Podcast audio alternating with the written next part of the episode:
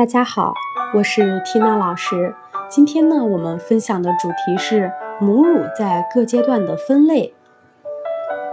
我们将产后一周以内的乳汁呢称为初乳。那么初乳的颜色是金黄色的，质地比较稠，富含免疫球蛋白 A。免疫球蛋白 A 是一种不被肠道破坏的抗体，可以随着血液输送到身体的其他部位。因此呢，我们常称初乳为婴儿的第一次口服免疫。初乳还有助于胎片的排出，非常宝贵，万万不可以浪费。因此呢，也有一滴初乳一滴精的说法。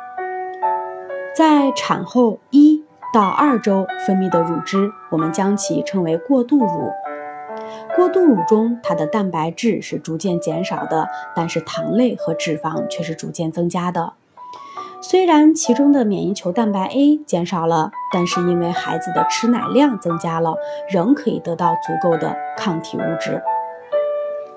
在产后两周以后分泌的乳汁，我们称为成熟乳。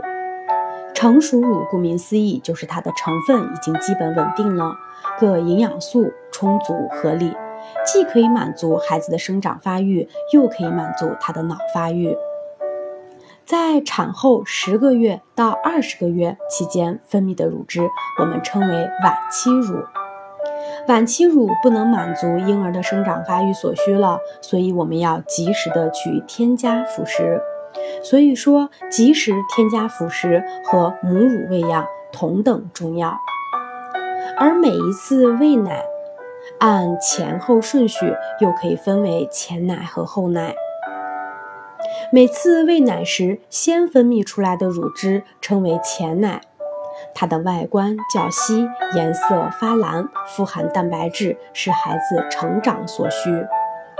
那么每次喂奶时后分泌出来的乳汁叫做后奶，它的颜色很白，因为富含脂肪，可以为孩子提供热量以及满足神经系统的发育和他的长胖所需。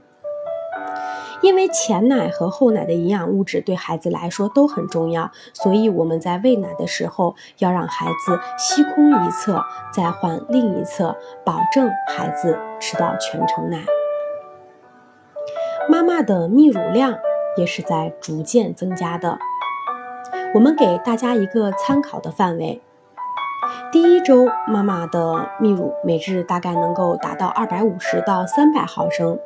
两周以后，每天可以达到五百毫升；两个月之后，每天是七百毫升；而六个月的时候，可以达到每天一千毫升。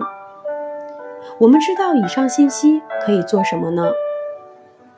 我们给大家简单计算一下：产后六个月以内，平均的每天泌乳量大概在八百五十毫升左右。所以从这个数字来看，妈妈完全不必担心孩子的奶够不够吃。每个妈妈都期望自己的乳汁质量好，孩子可以因为乳汁不够不要去着急。那么奶量的多少和哪些因素有关呢？首先一点就是要母婴同室。无论是正常产还是剖腹产，都要母婴同居一室。母婴同室能够增进母子的感情，并可便于妈妈照看婴儿，做到按需哺乳。按需哺乳是促进乳汁分泌的重要措施。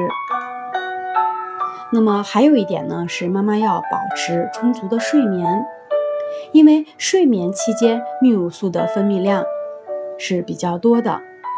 如果睡眠不好的话，就会影响妈妈的乳汁的分泌量。还有一点呢，是产后的饮食营养也要做到丰富并且均衡。妈妈要保持乐观的情绪，而且在产乳期的初期，也就是孩子出生的前三天，不要给孩子喂其他的食物，因为需吮次数减少就会造成对泌乳的不利影响。如果妈妈感觉自己的奶水少，最重要的方法就是频繁有效的吸吮。一时的奶水少不一定就是永久的奶水少，往往经过上述的处理措施之后，奶水就会多起来。无论什么时候，妈妈都不要对母乳喂养失去信心。好了，今天的课程就和大家分享到这里，感谢您的耐心聆听。